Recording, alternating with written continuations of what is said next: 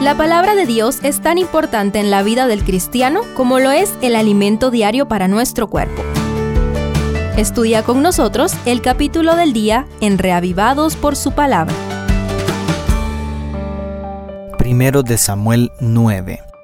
Tras el desprecio hacia Dios como rey del capítulo anterior, hoy veremos de dónde elige Dios al primer rey humano de Israel. Acompáñame a extraer lecciones espirituales de esta fascinante historia. El verso 1 inicia con la genealogía que abarca más de un siglo de un varón de la tribu de Benjamín llamado Cis, cuyo nombre significa literalmente lazo o trampa y podría interpretarse como arco de Dios. Luego, el verso 2 presenta a su hijo Saúl, a quien se describe como joven y hermoso.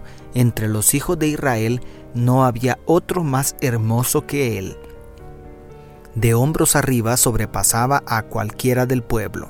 Toma nota de esta descripción de la apariencia externa de este varón. La belleza física de Saúl era despampanante, deslumbraba a todo el mundo con su porte principesco y su elevada estatura. Enseguida, el verso 3 anuncia que se extraviaron las asnas de Cis, por lo que dijo Cis a su hijo Saúl, Toma ahora contigo algunos de los criados, levántate y ve a buscar las asnas. Tomemos en cuenta que Saúl, el guapo, no toma la iniciativa ante la pérdida de su padre.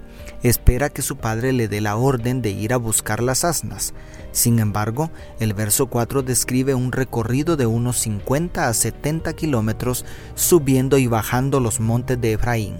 Es decir, Saúl cumplió con el pedido de su padre y en ese recorrido fue a parar cerca de Ramá, donde vivía el profeta Samuel. Nunca imaginó la bendición que Dios le tenía reservada por cumplir con una tarea tan insignificante. Querido amigo, querida amiga, Dios tiene algo maravilloso para ti si tan solo cumples con tu deber allí donde te encuentras, no importa cuán insignificante parezca. Luego, los versos 6 al 10 hablan sobre la decisión de apartarse del camino de regreso a casa para consultar al profeta Samuel. Llama la atención la costumbre de llevar presentes a los videntes. Todo implica que las costumbres paganas habían penetrado en Israel. La palabra vidente y el pedir una adivinación a cambio de una ofrenda nos hablan de una prostitución del ministerio profético. Qué triste que aún hoy día existan tantos falsos profetas a sueldo. Pero Samuel era un verdadero mensajero del Señor, a quien Dios le había anticipado la llegada de Saúl. Lo interesante es que en esta decisión tampoco es Saúl el que toma la iniciativa.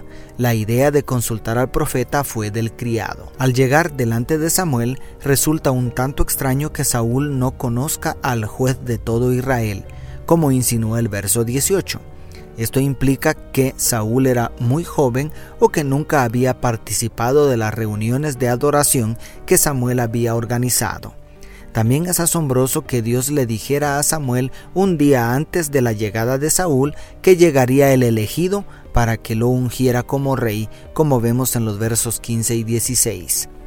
Y cuando Saúl se presenta, la voz de Dios es nuevamente escuchada este es el hombre del cual te hablé, él gobernará a mi pueblo, según dice el verso 17.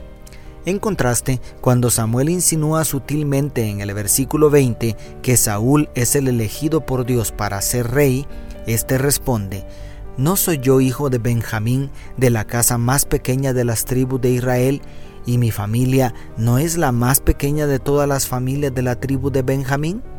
¿Por qué pues me has dicho cosa semejante? dice el verso 21. Es decir, según Saúl, era el menos indicado. Por último, este capítulo nos deja en suspenso porque a la mañana siguiente Samuel levanta a Saúl muy temprano para despedirlo y a la salida de la ciudad pide hablar a solas. ¿Qué le dirá? Te espero mañana para saberlo. Pero hoy te invito a reflexionar en el contraste entre la fabulosa apariencia externa de Saúl y su carácter, porque hasta aquí solo vemos un hombre guapo pero sin iniciativa propia, a quien hasta tuvo que levantarlo Samuel por la mañana. ¿Por qué eligió a este hombre Dios como primer rey? Todo indica que Dios se proponía enseñar algo a su pueblo al elegir a alguien solo por la apariencia externa. El pueblo quería tener un rey para ser como las demás naciones. ¿A quién te quieres parecer tú?